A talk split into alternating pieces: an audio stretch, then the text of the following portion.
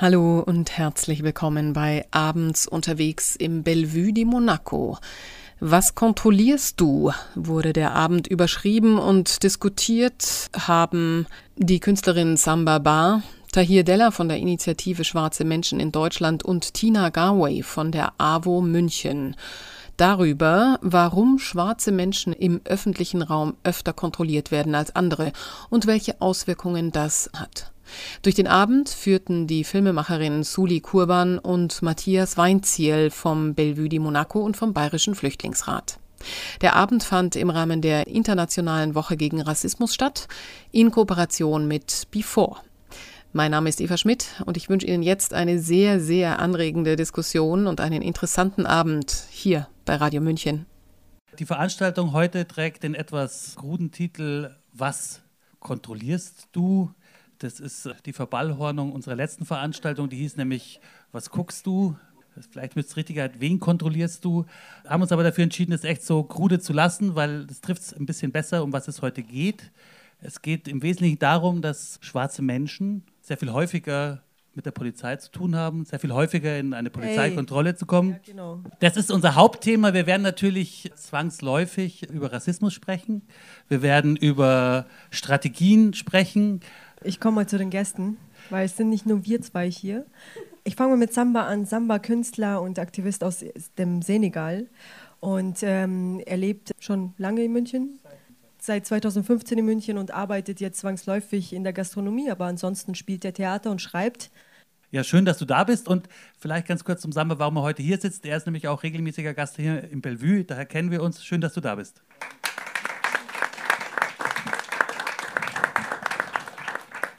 Der nächste Gast, den wir vorstellen, ist der Tahir Della. Der hat den weitesten Anfahrtsweg, der kommt nämlich aus Berlin. Wir kennen uns noch aus der Zeit, wo du in München äh, aktiv warst. Du bist Fachreferent, habe ich mich gerade noch schlau gemacht, bei der Initiative Schwarze Menschen in Deutschland. Und arbeitest bei dem Berliner Promotorenprojekt. Sag doch ganz kurz, was es ist, damit wir wissen, was du kannst. Also ich sehe schon, das ist lustig hier. Das ist ein bundesweites Programm, Promotorenprogramm. Das wird finanziert vom BMZ und den Landesstiftungen für entwicklungspolitische Zusammenarbeit und hat eigentlich erst einen Schwerpunkt gehabt ursprünglich. Es kommt von dem BMZ, Minister Niebel hat das aufgelegt zum ersten Mal und beschäftigt sich, also soll sozusagen Projekte im EZ-Kontext promoten, also globales Lernen, faires Handeln und, und, und, das Gedöns.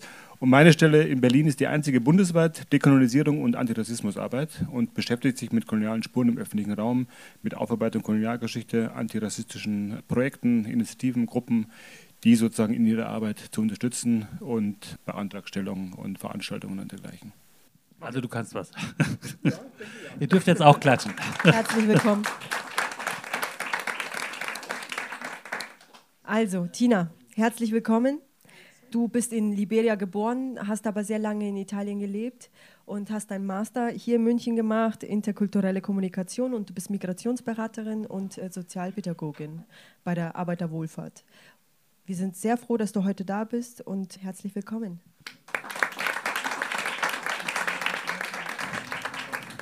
So, da wir uns jetzt alle kennen, fangen wir an. Samba, wann hast du zuletzt den Satz gehört, Grüß Gott, Ihren Ausweis bitte. Das ist fast jede Woche habe ich das Problem. Fast jede Woche. Ich weiß es nicht warum, wegen meiner Raster oder keine Ahnung, aber fast jede Woche. Ja, weil manchmal, wenn ich hat mit der Polizei getroffen, die Leute fragen mir, hast du so oft Kontrolle gehabt? Ich sage ja, fast jeden Tag. Aber ich bin da. Also fast jeden Tag, habe ich jetzt richtig verstanden? Ja. Okay. Und wo passiert dir das? Das passiert manchmal, wenn ich warte auf meine Trennbahn, manchmal, wenn ich in dem U-Bahn gehe, weil ich fahre immer in Hobernhof. Und in Hobernhof, manchmal, ich fahre mit dem Trennbahn, manchmal die Polizei kommt dort, fragt mir Ausweis, dann ich gebe meinen Ausweis, dann manchmal sagt mir alles in Ordnung. Aber ich war, hatte dort eine sure Möglichkeit einmal, weil die Polizei wollte meine alles Körper sehen und meine Unterhose so. Denn ich sage, sorry, Mr. Officer, können wir deine Office gehen, aber du kannst nicht mehr in die Straße so gehen. Und sie sagen mir, ja, ich mache meine Arbeit. Ich sage, ja, das ist klar, du machst deine Arbeit, aber nicht in die Straße. Und sie sagen mir, ich bin Polizei, du, wenn ich rede, du musst leise. Und ist sehr schwer. Tina, wann wollte ein Polizist das letzte Mal deine Unterhose sehen? ist es schon mal passiert? Weil es finde ich ziemlich krass, dass jemand auf der Straße sagt, hey, zeig mal alles, was du hast, sozusagen. Gott sei Dank hat mir sowas noch nicht passiert. Aber ich denke, wir als Frauen in Europa oder beziehungsweise jetzt sprechen wir von Deutschland, ist es ja anders. Wir erleben anders Diskriminierungs- oder Racial Profiling. Männer, unsere Jungs, unsere, also die Kinder, die Jugendlichen ab Alter von 13, 16, die erleben das im Alter häufiger an den Bahnhöfen, an Flughäfen, in äh, Grenzgebieten als jetzt die Frauen. Die Frauen erleben eher Esotismus, Sexualisierung von ihrem Körper, das ist halt dann eine andere Form von Rassismus, der, die wir erleben. Aber so Kontrolle, muss ich mir sagen, froh habe ich das noch nicht erlebt, aber in der Beratung erlebe ich oft Jugendlichen, die einfach zu mir kommen und sagen, Frau Gabo, was sollen wir machen? Wir wissen das nicht. Wir würden wieder kontrollieren. Äh, also und wir sind die Ersten, wenn man in den Waggon kommt von der U-Bahn, man lässt die alle Weißen hinten, die so aussehen wie Deu weiße Deutschen hinten und dann aber kommt man dann zu denjenigen, der ein bisschen dunkelhäutiger ist oder der schwarz aussehen ist und müssen die dann ihre Auswahl zeigen und werden dann mit vielen Fragen konfrontiert. Wie ist es denn bei dir bei der Arbeit? Also du, hast einen Master gemacht, ja, du arbeitest als Sozialpädagogin. Wie sieht es aus, wenn du deine Klienten zu dir rufst? Das ist immer spannend, ich konnte ein Buch daraus schreiben. Also, es ist positiv und wieder negativ, weil wenn ich bestimmte Bevölkerungsgruppe in der Beratung bekomme, die erwarten erstmal nicht, dass eine schwarze Frau ihre Beraterin ist. Und ich erlebe öfter, dass ich den Klient einfach sage, beziehungsweise der Ratsuchende sage, Warten Sie auf Frau Gawe. Mein Name klingt englisch, obwohl kein englischer Name ist, ein liberianischer Name. Trotzdem, die Leute denken, die erwarten irgendwie eine weiße Britin und eine weiße Amerikanerin. Und die können nicht erwarten, dass ich das bin. Und sogar muss die Sekretärin denen sagen, aber das ist die Frau Gawe. Dann gehe ich in mein Zimmer, gehe ich in den Raum und ich warte immer noch auf den Klient. Und komme ich raus dann sieht man dann wirklich diese überraschende Gesicht, dass ich tatsächlich die Person bin, die denen beraten soll und ihr Leben im Griff zusammen gestalten sollte. Und das ist halt dann wieder dieses enttäuschtes Gefühl, wo ich sage, das ist wirklich, wirklich Schuld der Struktur die Medien, was wir in den Medien sehen, ein Mensch, ein weißes Mensch kommt in ein Büro, erwartet nicht, dass äh, jetzt seine Sachbearbeiterin eine schwarze Frau ist, weil er ist nicht gewöhnt in den Medien, in all den Behörden, in vielen Strukturen ist diese Person nicht gewöhnt, schwarze Menschen zu sehen als Fachkräfte, sondern die haben ihre Vorurteile, äh, vorurteilhaftes Bild, dass Schwarze Frauen können nur Putzkraft werden, die können nur im Produktionsbereich arbeiten, aber wir haben noch nicht genügend in diesem Bereich. Deswegen passiert öfter, dass ich schon bei der Beratung mit diesen enttäuschten Gefühlen gehe und dann entscheiden soll, soll ich diese Person beraten oder soll ich diese Situation ansprechen in dem Moment, zu sagen, wieso waren Sie überrascht? haben sie mich nicht erwartet, haben sie jemand andere erwartet und dass die Sekretärin mich in Schutz nimmt, obwohl ich eigentlich hohe qualifiziert bin als die Sekretärin oder dass ich ihr Arbeitsauftrag gebe, aber sie muss dann diese Person sagen, sie warten aber die Frau, auf die Frau Gaul. Ich würde nochmal bei dir nachhaken wollen, weil du vorhin erzählt hast, wenn du auf die Trambahn wartest oder am Bahnhof bist, dann wirst du kontrolliert. Werden da mehrere Leute kontrolliert? Also ist es das so, dass es dann irgendwie eine ganze Gruppe trifft oder wie darf man sich das vorstellen? Ja, für mich, ich gehe nicht mit Gruppe, ich bin immer alleine oder manchmal alleine. Denn die kontrollieren mir immer alleine. Weil zum Beispiel in zwei Jahren, ich war in Slauschule und die Slauschule steht in Siliger Straße in Kalplatz Sarkos. Und da muss ich jeden Tag die Trambahn nehmen. Und fast jede Woche, ich hatte Kontrolle da bekommen und die Leute wollten meinen Rucksack sehen. Das ist Gummis, denn ich sage der Polizei, das geht nicht. You know? Wenn du willst mir kontrollieren, bitte können wir in die Büro gehen, du kannst alles meine Körper sehen da, aber nichts in die Straße und so. Weil wenn, wenn du Kontrolle hast, als es so war, alles die Leute stehen und schauen, was ist passiert. Aber Gott sei Dank, you know, ich war, hatte so viel bisschen Ärger mit der Polizei, weil ich sage, was ist in meiner Meinung. Du kannst nichts mehr kontrollieren, wie du willst. Aber die schwierig, die schwierig ist die Kontrolle. die Fahrkarte Control, das macht mir ehrlich fertig. Weil zum Beispiel, du kannst siehst, wenn, wie, wie Tina hat gesagt, wenn du siehst, und wenn du siehst in die U-Bahn, die erste, wenn die Kontrolle kommt, die Last, alles kommt vor dir. Fahrkarte bitte. Und das ist immer, immer so. Und die U-Bahn auch manchmal ist sehr schwer für mich.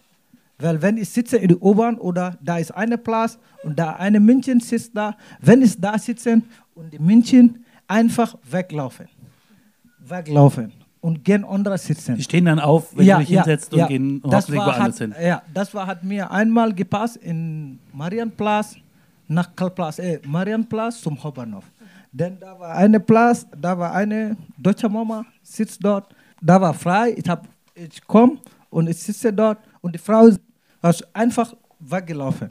Denn ich habe meine Füße nehmen, okay, ich sage, okay, jetzt habe ich mehr Platz. ja. Tahir, du hast lange Zeit in München gewohnt, bist vor ein paar Jahren nach Berlin gezogen.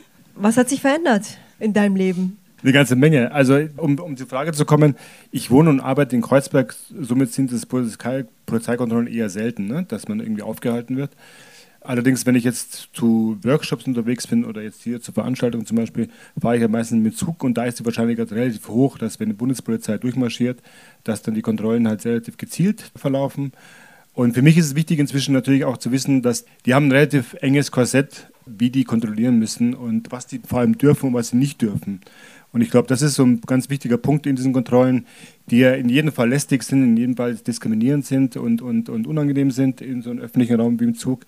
Aber klar ist, oder so, dass man natürlich auch den Leuten ganz klar sagen kann, okay, pass mal auf, du hast eine Ansprache zu machen zum Beispiel, ne? und wenn du dann das Gefühl hast, jetzt zum Beispiel, deren Aufgabe ist ja, die sogenannte illegale Migration zu verhindern, wenn du das Gefühl hast, hier sitzt jetzt kein deutscher Staatsbürger vor dir oder so, dann hast du eigentlich sofort entweder die Kontrolle einzustellen, wenn, also ich spreche einigermaßen fließend Deutsch, würde ich mal sagen, und dann muss er die Kontrolle eigentlich sofort einstellen. Das wissen die, machen es natürlich nicht, machen dann natürlich trotzdem solche Kontrollen wie die hier zum Beispiel. Auch das ist nicht zulässig. Fragen natürlich auch gerne, was hast du in deinem Rucksack dabei? Und ich sage, da gibt es jetzt kein anders reinzuschauen wie sie, oder? Und wenn es dann keinen gibt, dann ziehen die auch meistens Leine. Es zieht sich natürlich durch den Alltag durch. Und du hast es schon angesprochen, als schwarzer junger Erwachsener ab 15, 16 ist man damit tagtäglich konfrontiert. Und ich habe selber drei Söhne in dem Alter, zwischen 24 und, und 20. Und für die ist es genau exakt dasselbe. Ne? Die werden in ihrem Kiez, äh, in ihrem Viertel permanent immer wieder kontrolliert. Das sind jetzt keine Waisenknaben, mit Sicherheit nicht. Aber das ist sozusagen deren Alltag und das kenne ich aus meiner Jugend, aus meinem jungen Erwachsenenleben, dass das sozusagen Alltag ist, immer wieder kontrolliert zu werden, ohne Anlass, ohne dass es irgendwie was, was rauskommt dabei. Also das ist eben genau der springende Punkt. Dass du das eigentlich gar nicht einordnen kannst als Jugendlicher, wieso wirst du jetzt permanent, wenn du da durch dein Viertel läufst oder so, von Zivilpolizei angehalten, beobachtet, mitgenommen, wenn du keinen Ausweis dabei hast und so weiter und so fort. Und erst langsam du das einordnen kannst oder so, was da eigentlich stattfindet. Aber wie gehst du als Vater damit um? Also wie bereitest du dein Kind auf die Gesellschaft vor? Naja, zum Beispiel, dass ich ihnen sage, Leute, habt immer einen Ausweis dabei, beispielsweise. Ne? Also mir ist selber schon passiert, dass ich keinen dabei hatte am Hauptbahnhof und die mich dann auf die Wache mitgenommen haben, die Bundespolizei, um die Personalien festzustellen. Und das ist so an der Grenze des Rechtmäßigen. Normalerweise könnt ihr das ja über Funk abfragen. Hatten sie wahrscheinlich keinen Bock drauf. Das nächste ist natürlich, dass ich sage, okay, solange Sie jetzt nicht wirklich das Gefühl haben, dass irgendwas gegen Sie vorliegt oder dass es wirklich einen Anlass gibt oder so, jetzt Befürchtungen zu haben, dass die irgendwelche Maßnahmen durchführen können oder so. Ne? Zu sagen, okay Leute, reißt euch am Riemen, es hat keinen Sinn, jetzt irgendwie laut zu werden, zum Beispiel hektisch zu werden, die gar anzugreifen beispielsweise, was die gut könnten mit ihrer körperlichen Kondition und halt klar zu machen, dass die letztendlich immer am längeren Hebel sitzen und im Zweifelsfall halt dann auch wirklich Maßnahmen durchführen können, die halt auch im schlimmsten Fall zum Tod führen können, was ja auch schon passiert ist. Ja. Aber jetzt wirklich nochmal nachgehakt, dir kann es passieren, wenn du jetzt wirklich von Berlin mit dem ICE nach München fährst und da mit dem Laptop sitzt, dass explizit du als einzigster im Abteil dann angesprochen wirst. Also kommt es vor oder? Ja. Das kommt vor. Ich habe auch manchmal das Gefühl, das ist von meiner eigenen Kondition abhängig oder so. Ne? Manchmal gucke ich die einfach sofort direkt an und quasi signalisiere irgendwie wahrscheinlich schon durch mein Auftreten oder so, hier geht jetzt nichts oder hier läuft jetzt nichts. Ne? Also das, manchmal ist es aber eben so, dass ich am Pennen bin oder, keine, oder im Laptop schaue oder so und die dann sagen, okay, jetzt gucken wir, wer das ist, was sie gerne machen können, aber dann kann man es eben auch entsprechend beantworten. Jetzt würde ich bei dir gleich nochmal nachhaken, weil das hatten wir uns vorgestellt. Kannst du uns vielleicht den Begriff Racial Profiling nochmal erklären, was man genau darunter verstehen kann? Es ist gut, dass wir darüber sprechen, weil das ja aktuell wird ja sehr anhand dieser Personenkontrollen diskutiert, Racial Profiling. Also Polizeikontrollen, Polizeimaßnahmen nach rassistischen Vorgaben. Das heißt, es hat viel mit dem Selbstbild in der Gesellschaft zu tun. Also wer ist Deutsch, wer ist Staatsbürger hier oder Staatsbürgerin, wem wird sozusagen auch zugetraut, dass er eventuell Drogen dabei hat, illegal migriert ist beispielsweise. Und das hat so ein, so ein Bild sozusagen, ne? wenn wir von Deutschen sprechen, sprechen wir automatisch von weißen Deutschen zum Beispiel, die werden nicht angehalten in Zügen beispielsweise. Also Polizeimaßnahmen nach rassistischen Vorgaben, die auch deutlich machen, dass es nicht bloß ein individuelles Problem ist von einzelnen Polizeibeamtinnen, sondern auch ein systemisches Problem, also ein äh, institutionelles Problem von der Polizei ist, dass Vorgaben passieren, sucht zum Beispiel illegale Migrantinnen, sucht Drogenhändler, aber nicht klargemacht wird oder so, dass es eben nicht automatisch schwarze Menschen oder POCs sein müssen. Und wir müssen aber tatsächlich, wenn wir von Racial Profiling sprechen, das äh, größer sehen tatsächlich auch, weil es die Polizeimaßnahmen, die Kontrollen am einen Ende sind und der Tod von Menschen auf anderen Ende. Also Uri Jallo ist ein Ergebnis von Racial Profiling. Der NSU-Komplex ist ein Problem, wo deutlich macht, hier ist Racial Profiling bei den Ermittlungsbehörden da, das eben nicht zum Ermitteln geführt hat, sondern eben zur Verdächtigung der Verwandten beispielsweise. Also es ist eine ziemlich große Palette und wir müssen es auch entsprechend groß diskutieren. Das werden wir halt machen.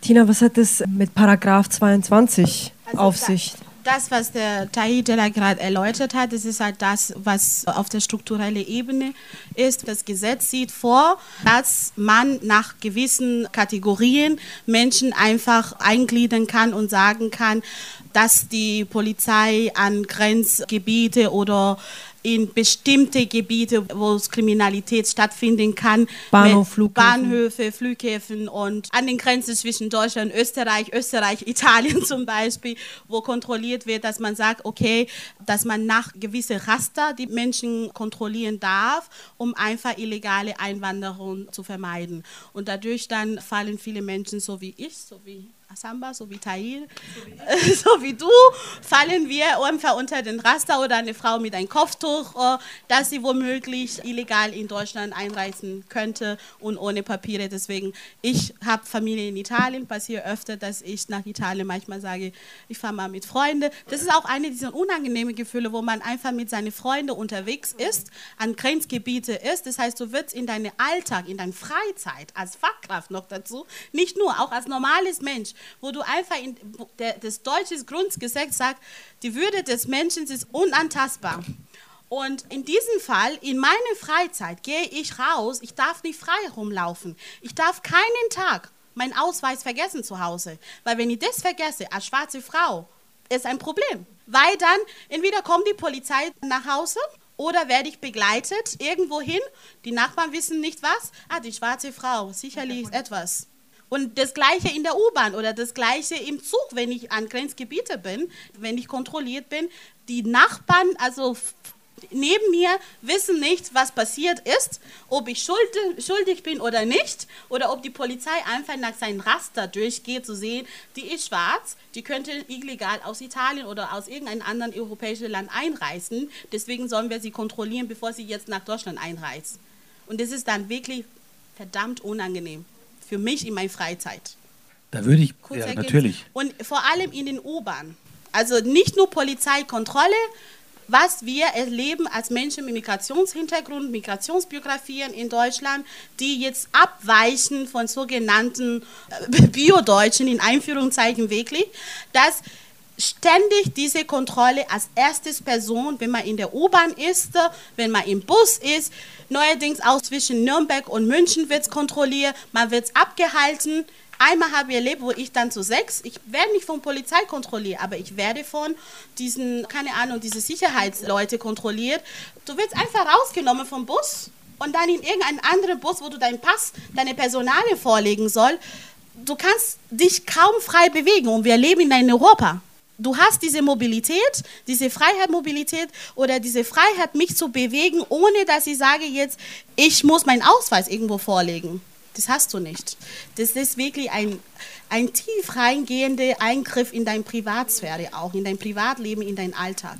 Da würde ich total gerne einhaken, weil das würde mich von euch dreien total interessieren. Was macht das mit einem? Abends unterwegs im Bellevue di Monaco. Also ich meine, man geht ja nicht aus dem Haus und sagt, ich fahre jetzt mal U-Bahn, um eine Kontrolle zu erleben, sondern meistens ist man auf dem Weg in die Arbeit, ins Kino, keine Ahnung, also man denkt vielleicht gar nicht dran und dann passiert's. Mir passiert das sehr selten. Auch ich werde manchmal kontrolliert, aber das ist wirklich absolut die Ausnahme.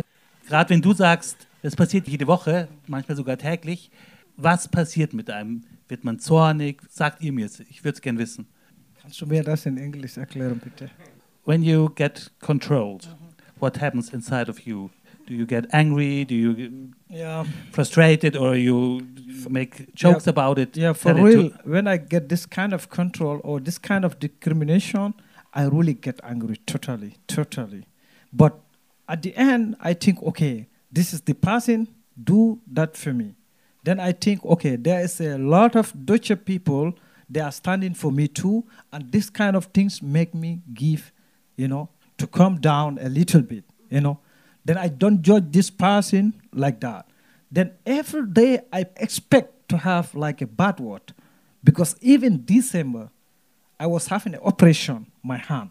Then after my work, I was working in a bar. After my work, I was going with my colleague to the club with my Mitarbeiter. Then we was in the U-Bahn. We gonna take the U-Bahn on the ground. Then there was a lot of like three people, three men, and they was telling me, nigga, du musst zurückgehen. Alice. Then that day I was really crying. I was really crying, definitely. Because why? This moment I cannot do nothing. Because I operate my hand, you can see it here. I operate my hand, and my hand caused it because of racism. Because this one guy was telling me, nigger, then I told him, hey, du musst ein bisschen friendly sein. Und sie sagen mir verdammt. Then this moment I say, okay, any consequence, I gonna take it. Then I hit him immediately. And my hand was broke. And this the same week, and I can say like every time when you go out, you expect bad word from the people. Either you like it or not. Because sometimes you can stand and one guy come to you, tell you, hey, was machst du hier? Du musst zurückgehen. This is really hard. Ja, das hört man raus, finde ich. And this moment, I don't have no solution how to solve this problem. Ja. Because why? When I go to the police immediately, I told them this guy told me this. They don't consider. They don't consider because it was happening to me one time. I was like to go to the party. Then I was in the club. I want to enter. The guy told me no. I told him why. He said, yeah. Nine. He told me no. I told him you have a guest list. He said no. He told me I don't want you to enter inside my club.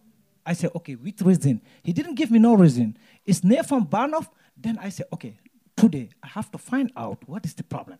Then I was in the police station straight away. In this night, I called the police. They opened. They told me how we can help you. I told him I want to ask you, is it in the law there man that needs in the club again? Because I was in this club and the security told me I'm not allowed to go get in and without no reason. How can you help me as an officer? And he told me, bist du getrunken? I told him, do you have something to text whether I'm drunk? You can do it. Mm-hmm. Yeah. He told me, tut mir leid, du musst anderer Club gehen oder nach Hause. This is really hard every day. Absolut. Ja, Tina, wie, wie ist es bei dir? Weil du bist ja natürlich in einer ganz andere, andere Position, wenn du in der Arbeit hockst und du kannst den Leuten dort helfen. Die Leute kommen zu dir, haben Fragen. Aber trotzdem bist du immer in der Situation, dich auch erklären zu müssen. Gerade das macht müde manchmal, weil ich sage als Sozialpädagogin, trotz nicht Deutsch zu sein, trotz nicht Italienerin zu sein, trotz nicht Europäerin zu sein, aber seit 22 Jahren an diesem Kontinent und Teil nicht diesen Kontinent zu sein und äh, trotzdem eine gewisse Gestaltung der Gesellschaft beizutragen, weil das ist, was Sozialpädagogen machen. Entweder bilden wir aus oder wir gestalten das Leben von Menschen. Und nachdem ich in meinem Alltag unterstützt habe, wie wir Deutschland verbessern können und wie wir schönes Lebens für Menschen, die hier wohnen, anbieten können. Und dann gehe ich dann raus vom Büro. Diese Fachkraftrolle ist weg. Ich brauche nur von Goethestraße zum Bahnhof laufen und dann bin ich als die durchschnittliche Migrantin oder schwarze Frau, die möglicherweise, äh, ich hatte vor kurzem Dreadlocks, die wir bis hier waren. Das heißt, ich war auch der Raster von, von der deutschen Bundespolizei und auch von diesen Sicherheitsdiensten, die am Bahnhöfe rumlaufen, dass ich dann einfach angesprochen bin, ob ich irgendwas verkaufe oder so.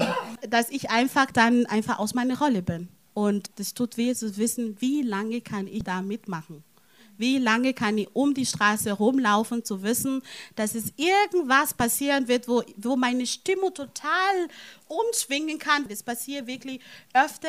Nicht nur einfach von der Weg zur, äh, zur Arbeit oder von der, von der Arbeit wieder nach Hause, sondern auch Unterfahrkräfte. Weil Unterfahrkräfte, wenn ich da bin, egal wie gut ich angezogen bin, ich liebe meine afrikanischen Kleidungen und äh, die ziehe ich immer an. Und natürlich dann womöglich werde ich wahrgenommen als die Person, die wahrscheinlich das Klo putzt. Deswegen kann man sich überlegen, wenn das so wäre für einen durchschnittlicher Deutscher, wie das sich fühlen würde. Jeden Tag als Person, die Abschlüsse hat und viel nicht nur beruflich tut, sondern auch ehrenamtlich, dass sie dann auch nach der Arbeit, nach einem langen Arbeitstag, trotzdem noch was bewegen möchte in dieser Stadt. Und trotzdem, aufgrund dessen von ihrer Hautfarbe, kann sie nicht in diese Rolle anerkannt werden. Man sieht nie, wie ich bin. Man, man sieht nie, was für Wissen ich ihnen habe. Man sieht nicht, was für Mensch ich bin oder was für Arbeit ich mache oder so. Man sieht nur die Hautfarbe, die, das Erscheinungsbild, wie auch diesen Raster von der Polizei vorsieht. Wenn du krause Haare hast, wenn du schwarz bist, du, es könnte sein, dass du irgendwie was Illegale verkaufst oder dass du illegal eingereist bist. Und das ist das, was ich jeden Tag erlebe. Und wenn ich jetzt nicht politisch unterwegs wäre, denke ich mir, ich hätte Traumata wie viele andere Leute. Aber wir sind gut vernetzt die schwarze Community in Deutschland und wir unterstützen uns einander. Deswegen bin ich noch nicht in ein Traumata gelandet. Wenn ich zum Beispiel in Hotels bin oder irgendwo einfach rumstehe und Spaß habe oder neben dem Buffet stehe, werde ich immer gefragt, können Sie uns sagen, wo man das Stäbchen findet? Oder Butter oder sonstiges. Sie denken immer, die kleine süße Asiatin könnte wahrscheinlich die Kellnerin sein, die arbeitet hier. Tahir, du als großer Mann, es ist dir schon mal passiert, dass jemand dich verwechselt hat oder einfach ganz frech dich angesprochen hat, ob du irgendwo arbeitest, wo du nicht hingehörst? Ich habe ja mal als Fotograf gearbeitet, als ich hier in München noch war und habe ein Mietstudio geleitet. Und da kommen halt immer Fotografen, die fotografieren halt dort ne? und du musst halt die Technik aufbauen und bla bla. Und ich saß da am Schreibtisch in dem, in dem Studio und habe halt meinen Krempel vorbereitet. Und dann kam halt der Assi von dem Fotograf rein und macht die Tür halt so auf, sieht mich und fragt, ist noch niemand da? so. Der Klassiker. Also, und ich war tatsächlich so, ich bin ja so ein humorvoller Mensch eher ne, und dachte, das ist jetzt nicht wahr. Ich meine, also er guckt mich an und fragt im selben Moment, ist noch niemand da? Und so, ne? Und das zeigt halt genau, es sind halt so Vorstellungen, die Leute halt in den Köpfen haben oder so. Und das war jetzt natürlich nicht böse gemeint, ne? sondern der war einfach nur ein Spinner. Also der einfach nicht nachgedacht hat oder so. Wenn ich in einen Raum reinkomme, da sitzt jemand, dann sage ich, okay, pass mal auf, wir fotografieren das gleich hier, bist du der Studioleiter, irgendwas, was man halt so normalerweise eigentlich machen würde. Aber der hat gedacht, okay, der Typ, äh, alles Mögliche, aber bestimmt nicht der Studioleiter. Und hatte gesagt, es ist niemand da. Und das hat tatsächlich so wirklich mit dieser, weil du gefragt hast, ne, was macht das mit einem ja. oder so. Es sind da so diese Rollen, die man bekommt und nicht genau weiß, wieso eigentlich. Also was ist der Anlass eigentlich für diesen ganzen Schwachsinn? Und es ist ja nicht die Hautfarbe, ne, sondern es ist tatsächlich sind diese rassistischen Vorstellungen oder so, Fantasien, die Leute haben oder so, die immer wieder auf dich projiziert werden oder wo du halt sukzessive lernen muss, damit umzugehen. Ich habe da immer unterschiedliche Strategien. Ich könnte auch manchmal ausrasten. In so einer Situation wie im Studio damals dachte ich mir, gut, Spinner, ich kläre das, sag irgendwie, pass mal auf, du bist jetzt hier in meinem Studio, so, ne, fertig. Aber es gibt natürlich auch Momente, wo, wo du halt einfach nicht weiterkommst, wo du denkst, okay, du weißt, die dürfen dich jetzt nicht kontrollieren, die dürfen nicht nach einem Rucksack fragen oder so. Trotzdem machen sie es. Du musst erklären, es gibt keinen Grund für dich jetzt hier weiterzumachen. Du musst eigentlich einstellen, es gibt den und den Paragraphen in deinem Polizeiaufgabengesetz und die machen trotzdem weiter nerven dich. Stimmt, es hat bei mir jetzt auch nicht zum, naja, zum Trauma im Sinne von, es prägt natürlich so deine Eigenwahrnehmung. Ne? Wie kannst du dich bewegen in der Gesellschaft? Du weißt, du machst irgendwie alle möglichen Dinge, die eigentlich alle anderen auch machen letztendlich. Und trotzdem wirst du sozusagen immer wieder in so Schubladen reingeschoben, wirst behelligt, wirst belästigt, angequatscht. Im günstigsten Fall, im ungünstigsten Fall eben auch dass schlimmere Sachen passieren und das ist natürlich schon was, so, was dann sich durch das Bewegen, durch die Gesellschaft schon sehr beeinflusst. Oder dass du einen Ausweis dabei haben musst. Es gibt keine Pflicht. Du musst einen haben. Ich habe nie einen dabei. Genau, Sorry. du musst es überhaupt nicht dabei haben. Nee. Herzlichen Glückwunsch. Ist völlig, nee, ist völlig in Ordnung, weil du musst ihn nicht dabei haben. Das ja. ist gesetzlich festgelegt. Und trotzdem weißt du als schwarze Person, als POC ist es besser dabei zu haben oder so. Beim Zweifelsfall bist du anstatt irgendwie um 8 Uhr in der Arbeit, bist du um 8 Uhr in der Polizeiwache. Aber wird man manchmal auch paranoid? Nee, paranoid nicht, wie gesagt, du musst immer damit rechnen. Also man geht immer davon aus, dass Sachen passieren können oder so.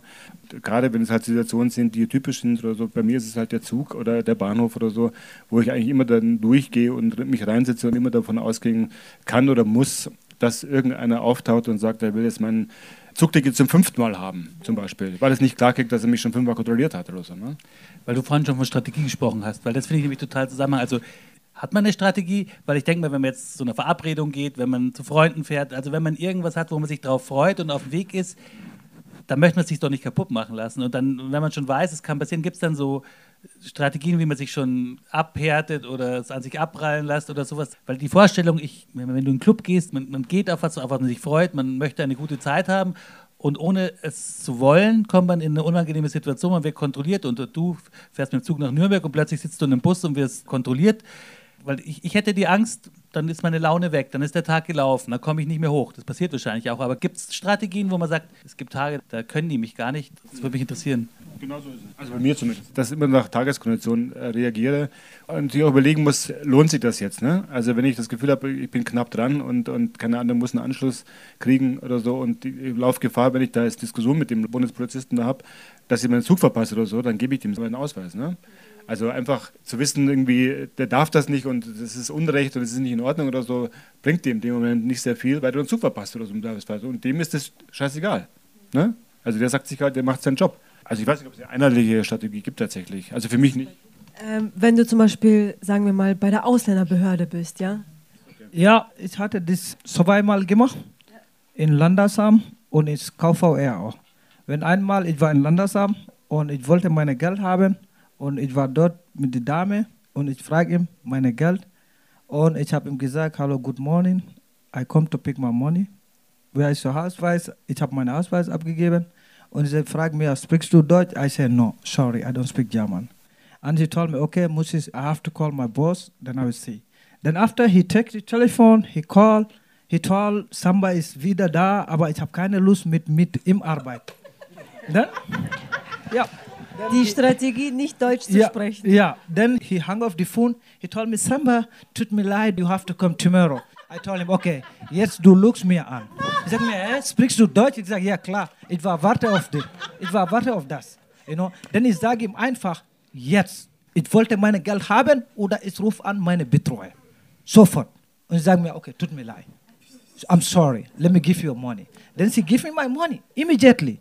And that was the first thing. Then I say, okay, now when I meet a Dutch people, I don't speak with them German. I speak English. So that I should know where they're up to. Because the second time I was in Kaufau that day it was a very, very hard day for me. Because I come to the secretary, I was like to change my oven tile. Then I come, but the secretary there, he judged me by my collar immediately, without nothing. I told him I need to change my house vice. He told me, sorry, du musst uh, Stigel again. And without seeing my house vice. Then I said, okay. Then I go to Stigel Meyer. Then the people control my house vice. They told me, Samba, du bist nicht hier, du musst Kaufau gehen. Potschstraße. Yeah, Potschstraße. Then if I, I was really angry, then I go back to her. I told him, sorry, are you working or you are playing with the people? Because you waste my time all the day. You don't ask me nothing. You judge me, okay, I'm a black, I'm an Ausländer, I come to Munchen. Today, that's why you send me to this office. And it's not the right one. What do you expect for that? And she told me, okay, sorry. I told him, yeah, you can say only sorry. Don't judge people with the colors. And after I was inside, because that day I have to change my address too. Ich hatte meine, meine Vertrag für meine Mieterwohnerin und so. Then I take a ticket. You have to take a ticket. I take a ticket.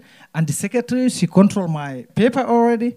He told me, okay, he give me the number. Then I was waiting. And she write in my ticket, du musst das kontrollieren, die unterschreiben. Yeah.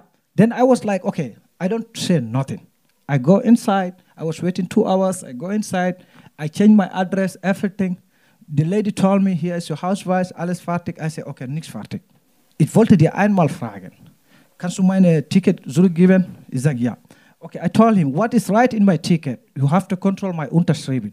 Because the dame said she don't believe whether this is my Mieterwohnerin hat das unterschrieben. Now, before that, I asked the lady, I told him, why you write this? He told me I do it for everyone. I said, okay, no problem. Then when I finished my things, I told him, okay, can you give me a ticket? He gifted me back. I told him, okay, now I like to see every ticket here. Whether I see, du musst das kontrollieren. Yeah. Then they was looking, but there's nothing. Then I told him, okay, jetzt verdammt. I was really sour. And I was insulting them like sit. And they told me, we call the police. I told him, das macht mir Glück, wenn du die Polizei anrufen. Die sagen mir, well, wir können nicht weiter arbeiten, wenn du laut bist. I told him, I will be loud. Because you don't believe me, and she don't believe me, and she lied to me. He told me she write it for everyone, and she didn't write it for everyone. Und danach, der ruft die Polizei, die Polizei war dort, und die Polizei sagt mir, was los? I want to tell the Polizei, they told me, nein, du musst weg. Einfach. Aber Sie haben wahrscheinlich größtenteils alle verstanden. Englisch ist, geht bei euch? Nein, aber ich finde, da merkt man ganz gut, wie, wie ohnmächtig und zornig einem das macht, wenn man diese, diese Sonderbehandlung bekommt und das Ja, macht einen. but the Glück, what was nice things is, ich war, hatte gute Betreuer und wenn etwas passt, sie helpt mir einfach. He was my betreuer. I was working with him like two years, three years. Ja. Danke für deine wirklich lebendige Schilderung von Alltagsrassismuserfahrung. Tina, wie sieht deine Strategie aus? Meine Gibt's eine? Strategie, ich bin nicht in Deutschland aufgewachsen, in Italien aufgewachsen und ich war immer gewöhnt als schwarzes Kind, diese Person, die einfach rausgepickt wird aus der Gruppe. Deswegen denke ich, ich habe meine Strategien auch von meiner Mutter, von meinen Eltern gelernt, die mir einfach öfter gesagt haben, Tina, versuch nie aus dem Haus zu gehen ohne deinen Ausweis. Tina, versuch nicht aufzufallen. Versuch Nicht zu gar laut zu nicht, sein, nicht so laut zu immer gesagt, sein. ja. Sei die Beste in der Schule. Wenn ein Italiener eine 3 bekommt, dann sollst du ein 1 bekommen. Du sollst halt nicht doppelt arbeiten, weil als Mikan musst du schon doppelt arbeiten, aber noch als Schwarzer musst du dann das Dreifache machen, was, was der andere macht. Leider Gottes ist es ja so auch in meinem Leben so entwickelt, dass ich immer versuche, besser zu sein und nicht aufzufallen.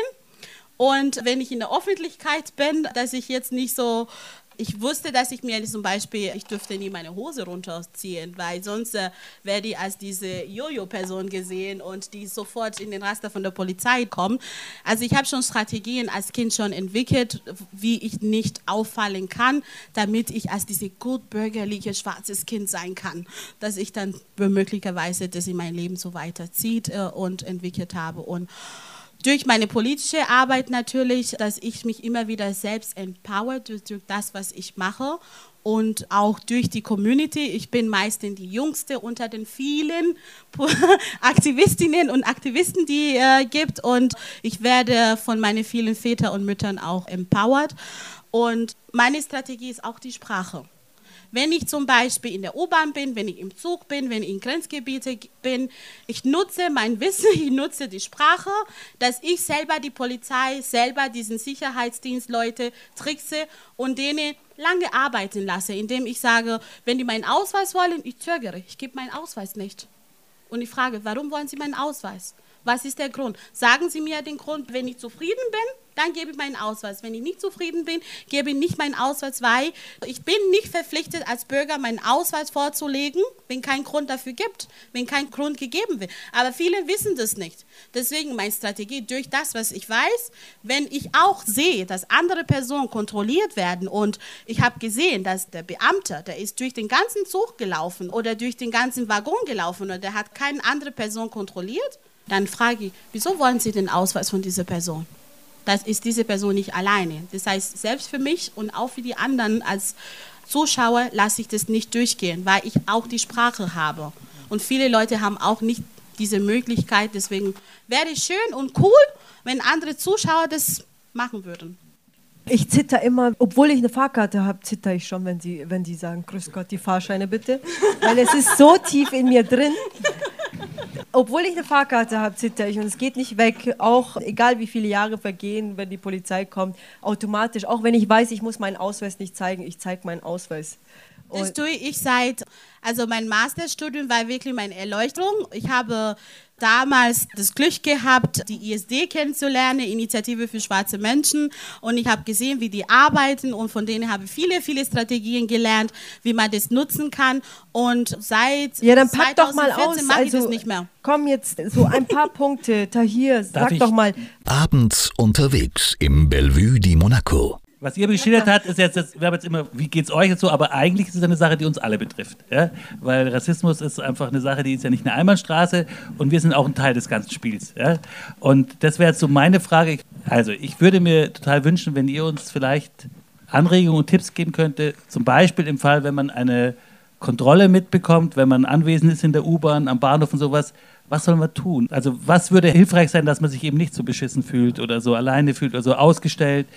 Bin immer so unschlüssig. Ich bin eine feige Sau, gebe ich ganz offen zu. Und wenn ich am Bahnhof sowas mitnehme, ich schaue immer, dass die Polizei weit weg von mir ist und ich gehe dann schnell weiter und, und denke mir, okay, wenn ich jetzt hinschaue, fühlt er sich vielleicht noch mehr beobachtet, dann gehe ich halt weg. Aber ich weiß nicht, ob das die richtige Verhaltensweise ist. Also sagt es uns. Da fühlt sie mehr beobachtet, wenn keiner was macht, weil da fühlt sie alleine und da fühlt sie, oh Gott, was denken die über mich? So denke ich und tatsächlich ist es so, es kann dir eigentlich nichts passieren. Ne? Also du kriegst maximal einen Platzverweis, wenn du den, Keks, den Leuten auf den Keks gehst, also der Polizei äh, fragst, was ist hier los, warum kontrollieren sie jetzt gezielt hier Leute offensichtlich, die jetzt schwarz in POCs sind. Und letztendlich, sagen wir so, ist es genau der Punkt, dass es halt nicht bloß ein Problem ist der direkt Betroffenen, sondern es ist sozusagen wirklich eine Frage an uns alle, in welcher Art von Gesellschaft wir leben. Rassismus findet ja im öffentlichen Raum statt, permanent. Also nicht bloß durch die Kontrollen, sondern in allen möglichen anderen Formen auch. Und das ist sozusagen immer die Frage, was kann man tun oder so. Ne? Also du musst einfach nur das machen, was du sonst auch machst, wenn dir was auf den Keks geht. Das ansprechen, Leute stören bei ihrer Arbeit beispielsweise. Also jetzt alles natürlich immer im Rahmen ne, von Gesetzen, nach Möglichkeit. Aber deutlich auch machen oder so, dass auch Polizei sozusagen ihre Grenzen hat und denen auch zeigen, okay, wenn die ihre Grenzen überschreiten, ist das nicht in Ordnung. Weil es ist ja so, dass die Polizei so von sich selbst die Auffassung hat, ja, die können operieren, wie sie wollen. Letztendlich, es gibt keine Kontrollinstanzen, es gibt keine Interventionsmöglichkeiten. Du kannst dich nur bei der Polizei über die Polizei beschweren, bringt nicht sehr viel. Und all das muss angesprochen werden, dass es sich verändern muss oder so, weil das Selbstverständnis von der Polizei und Sicherheitsbehörden ist eben genau das, dass sie der Auffassung sind, sie stehen mit ihrer Arbeit auf dem Boden des Grundgesetzes und deswegen können sie zum Beispiel niemanden diskriminieren oder können keine diskriminierenden Maßnahmen durchführen. Das Gegenteil ist der Fall. Sie können genauso diskriminierend sein wie alle anderen auch in der Gesellschaft. Und gerade wenn es um Rassismus geht oder so, ist der durchaus absolut sichtbar. Also es ist auch relativ einfach, wie gesagt, nochmal die Dinge anzusprechen, weil es eben nicht so ist, dass dir eigentlich sehr viel passieren kann. Ja? Also selbst, ich muss mir das ja auch immer überlegen, ne? also so schaue ich weg, wenn Leute, wenn Menschen diskriminiert werden, wenn Frauen belästigt werden, wenn wer auch immer, ne? also wenn irgendwas mir nicht passt oder so, interveniere ich weil es mich genauso betrifft im Grunde genommen? Oder sage ich mir, ja gut, das ist jetzt mal dem seine Angelegenheit und ich mische mich da jetzt mal nicht ein, weil ich keinen Stress will oder so. Kann ich natürlich machen. Aber dann muss ich mir auch die Frage stellen lassen, ist die Gesellschaft so, wie sie ist, für mich in Ordnung oder kann ich eigentlich irgendwie sagen, ich ist nicht in Ordnung oder so? Aber was kann ich tun konkret, wenn ich zum Beispiel ja. in der Situation bin, wo ich kontrolliert werde oder wo es für mich total unangenehm ist? Weil wenn du ich, kontrolliert wirst? Ja, genau, wenn ich kontrolliert werde. Ich ja. stehe in der Mitte, ich werde kontrolliert, es sind drei große bio-deutsche Männer und wollen was von mir. Was mache ich? Polizistinnen jetzt, meinst du? Egal. Egal Irgendwelche was. Leute. Naja gut, äh, ich, ich habe da jetzt, wie gesagt, ich, ich weiß nicht, ob es eine Strategie, also so eine, so eine Formel gibt oder so. Ne? Das, also wenn drei Typen so Schränke vor dir stehen und du bist da allein oder so, dann ist die Möglichkeit, dass du dich da physisch dagegen zur Wehr setzt oder so wahrscheinlich erstmal schlecht. Also laut werden zum Beispiel, ja? Also deutlich machen, es geht eben alle Umstehende auch was an. Also öffentlich werden mit den Sachen, auch wirklich auch Leute ansprechen zum Beispiel. Ne? Das ist auch so ein springender Punkt. Dass man eben Leute, wenn die vorbeilatschen oder so, sagen, können Sie mir mal helfen zum Beispiel. Können Sie mal jemanden anrufen beispielsweise. Oder kann ich Ihnen meinen Namen geben oder können Sie mir Ihren Namen geben, dass Sie vielleicht Zeugin werden oder so, dass hier, was hier gerade stattfindet beispielsweise.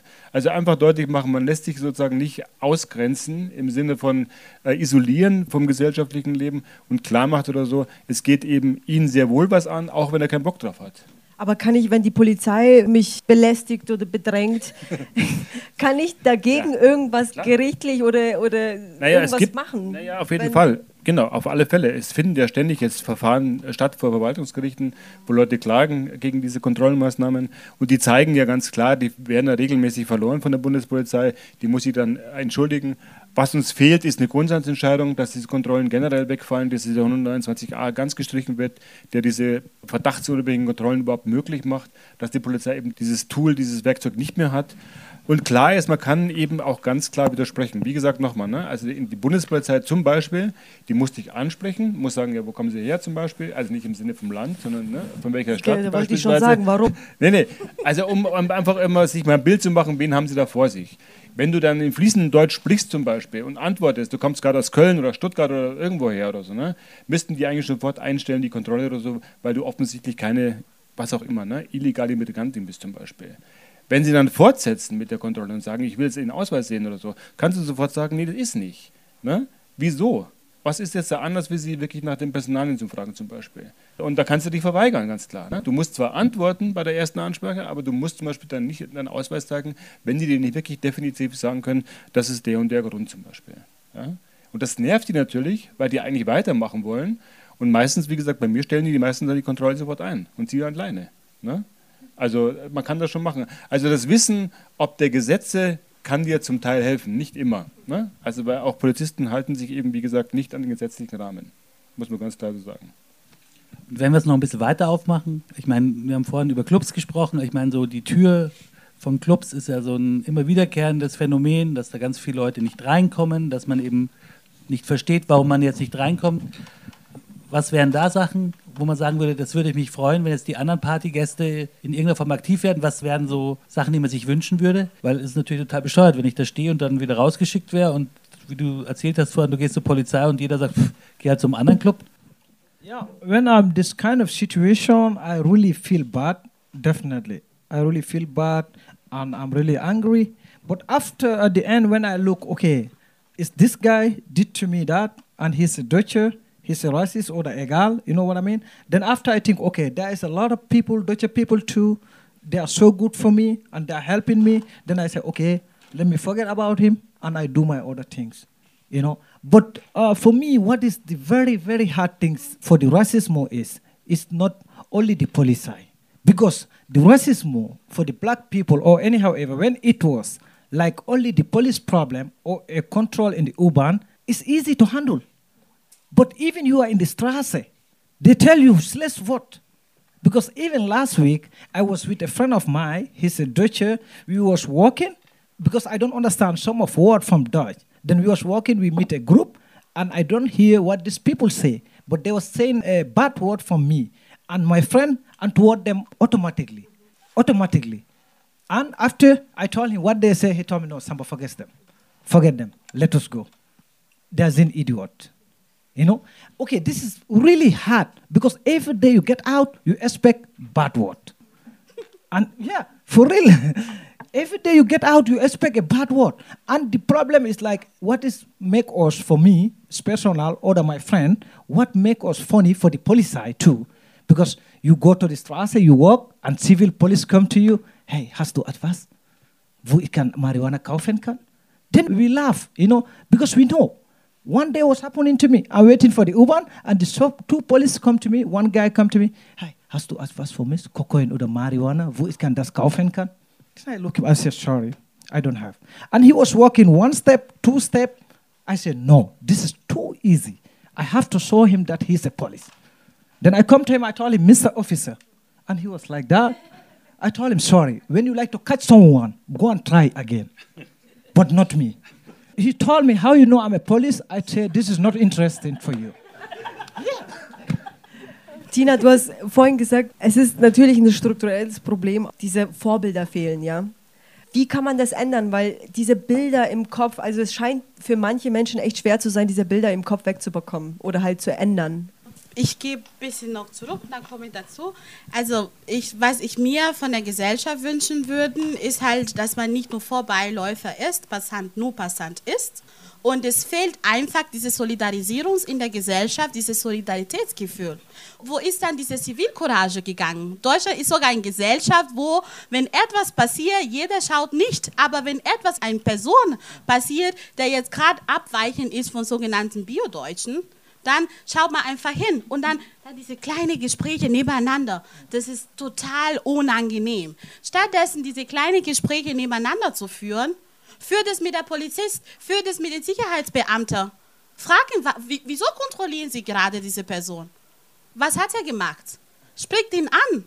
Und wenn ich von einem Sicherheitsbeamter kontrolliert bin oder so in der U-Bahn, habe ich die Möglichkeit, ihm zu sagen, ich bewege mich nicht vom Fleck und ich zeige nicht meinen Ausweis, bis sie die Polizei angerufen hat, haben. Und wenn die Polizei kommt, habe ich wiederum auch die Möglichkeit zu sagen, wir können gerne zu der Zentrale gehen Und da können Sie alles durchführen. Statt dass ich total unangenehme Gespräche führe, weil du bist dann in der Situation, ich bin manchmal genervt, ich bin total gereist nach der Arbeit. Und ich möchte nicht so gereizt sein in, in der Öffentlichkeit, weil ich führe auch eine Rolle als Person.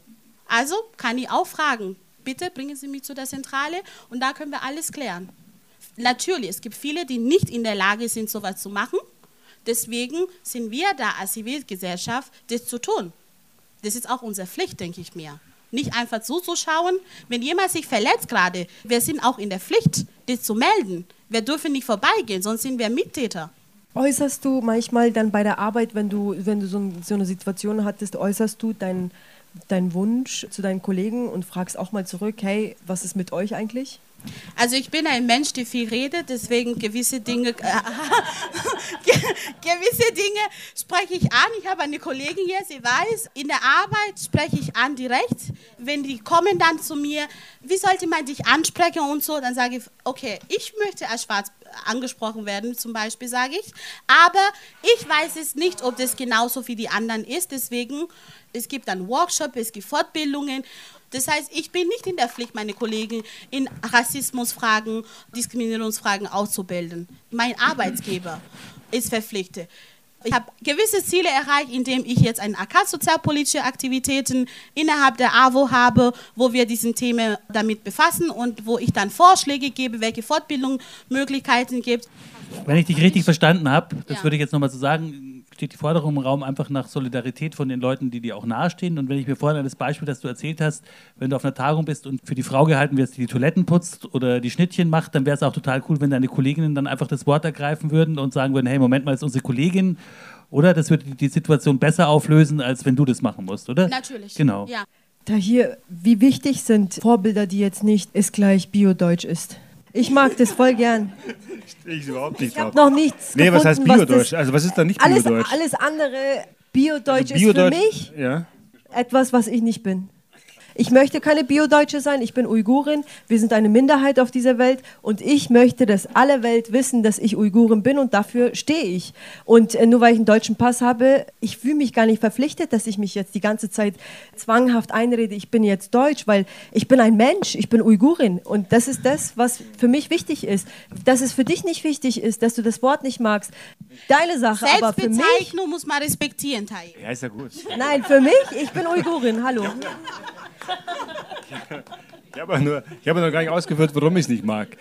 Und ich will dir auch gar nicht deine, deine Selbstdefinition nehmen. Überhaupt Meine Punkt. Identität. Ja, Identität, okay, gut. Ja, das ist meine However, Identität, jedenfalls, klar. ja, ist nee, völlig in Ordnung. Ist auch, will ich dir auch gar nicht nehmen, darum ging es mir auch gar nicht. Sondern es geht darum, zu gucken oder so, warum gibt es überhaupt diese ganzen Kategorien oder so. Ne? Und die Kategorien beruhen darauf, es gibt bestimmte Vorstellungen von, was muss ich ausmachen, dass du deutsch bist zum Beispiel. Oder so, ne? Ich bin jetzt hier geboren, aufgewachsen, hatte nie eine andere Staatsbürgerschaft.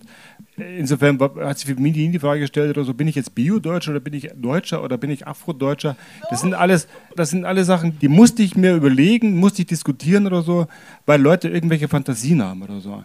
Also ne, hätte ich jetzt irgendwie mein Leben ohne diesen ganzen Quatsch verbracht oder so, müsste ich mich nicht ständig überlegen, wie definiere ich mich, wie positioniere ich mich, was macht meine Identität aus oder so. Ist es ein Nationalstaat, ist es ein Stückchen Erde, ist es ein Kontinent oder so?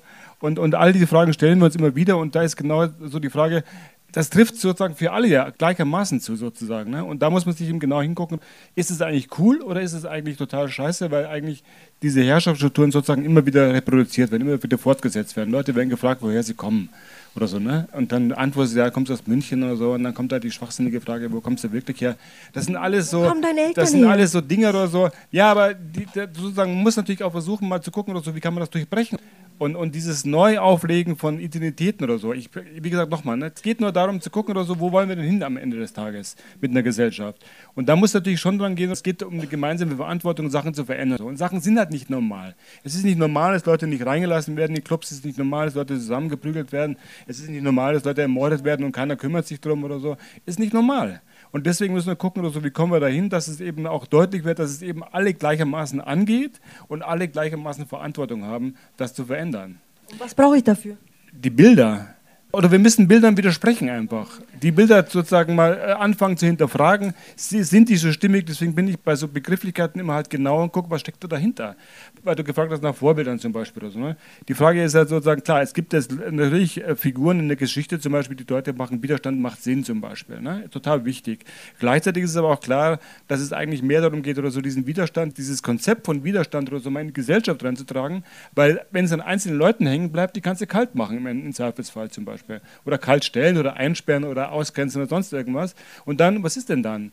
Und deswegen, gerade aktuell oder so, ist, zeigt sich da wieder, ne? dass sozusagen es wird eine Partei irgendwie gewählt von 20, 30 Prozent von Leuten, die offensichtlich kein Problem haben mit Faschisten. Und das zeigte sozusagen, wie tief eingeschrieben diese Verhältnise sind, wie tief eingeschrieben diese rassistischen Konzepte sind und wie das immer noch sozusagen quasi so normalisiert wird und nicht wirklich hinterfragt wird, ist es denn wirklich normal? War das schon immer so zum Beispiel?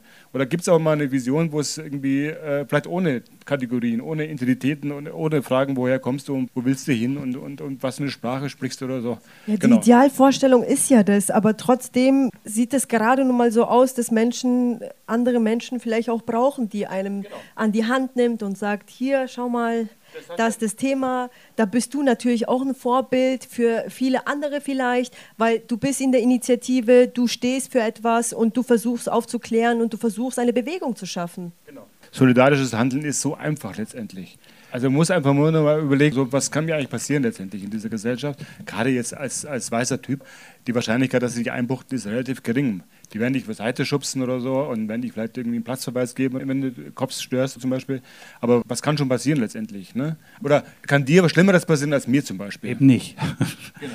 Ja, finde ich total wichtig, dass wir jetzt auf den Punkt kommen, weil nicht umsonst machen wir die Veranstaltung ja auch in diesem Haus hier, ja, weil ich finde die Frage, die auch für mich zentral steht, in was für eine Gesellschaft wollen wir, wie wollen wir leben? Und ich finde so Kategorien wie angstfrei sich bewegen, dass ich mich hier bewegen kann und weiß, mir haut niemand eins über die Rübe. Ich finde, das ist ein Grundrecht, das sollte jeder hier haben können. Und auch die Geschichte einfach, wenn hier jemand kommt und sagt, du gehörst nicht dazu, dann ist das kein Gesprächspartner mehr für mich. Und, und das sind so Sachen, wo ich merke, dass sich das Klima hier auch in der Stadt total ändert und wo wir einfach hier auch den Arsch hochkriegen müssen und was tun müssen.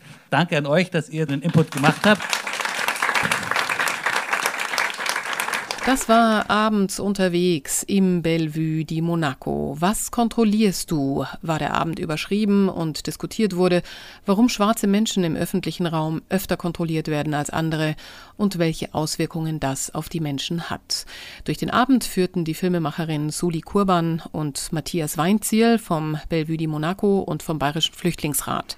Zu Gast waren die Künstlerin Samba Bar, Tahir Della von der Initiative Schwarze Menschen in Deutschland und Tina Garway von der AWO München. Mein Name ist Eva Schmidt. Ich wünsche Ihnen einen wunderbaren Abend hier bei Radio München. Ciao, Servus.